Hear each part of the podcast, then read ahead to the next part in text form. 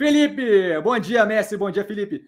Vi criticarem a pressa da Engie de vender a termoelétrica abaixo do preço contábil para virar 100% de energia limpa. O capital parece ser mais importante que o futuro do planeta. Triste.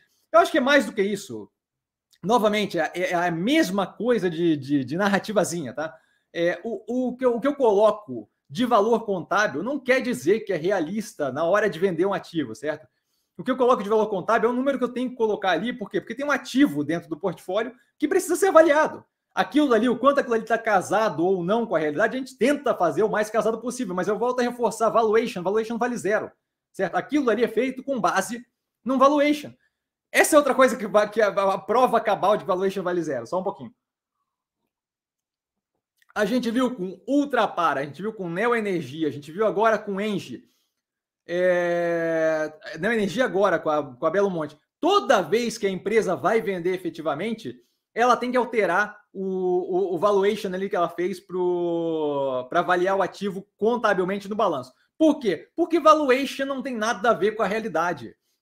É um chute é, com alguma proximidade, mas alguma proximidade quer dizer eventualmente erram por 400 milhões, 300 milhões, 200 milhões a avaliação do ativo. E a gente tem todo aquele processo no trimestre de impairment, de redução do valor. Algumas vezes pode ter aumento, mas não é o caso em nenhuma das operações que eu tenho visto.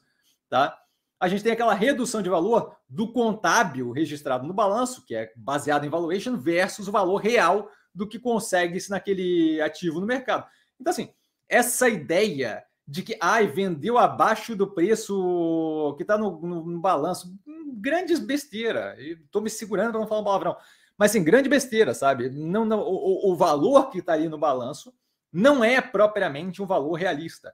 É, é, pode eventualmente estar tá próximo do que a gente tem é, no valor final, mas aquilo ali é uma conta de padaria feito num guardanapo para, olha, eu tenho que colocar um valor aqui, eu vou colocar o mais próximo possível, mas não é marcado a mercado. Marcado a mercado é quando eu sento com possíveis compradores e vou de fato vender o negócio.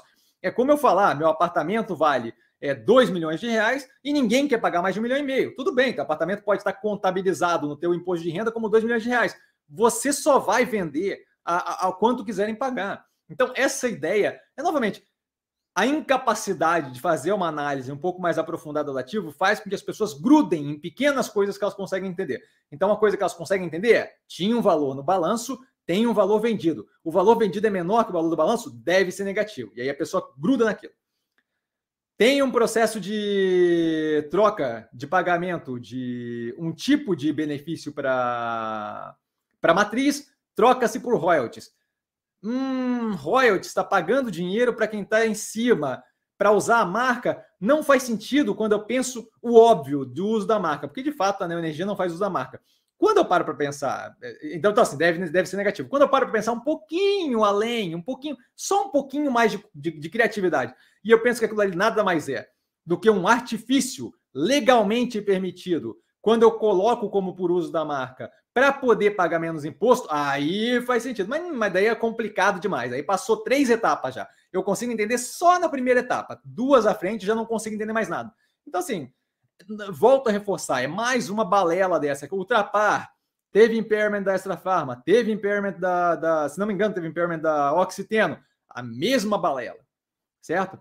Tem uma avaliação completamente papel de pão é, feita um cálculo feito, o valuation feito em guardanapo, e aí aquilo ali tem uma redução quando eu vou ao mercado vender efetivamente.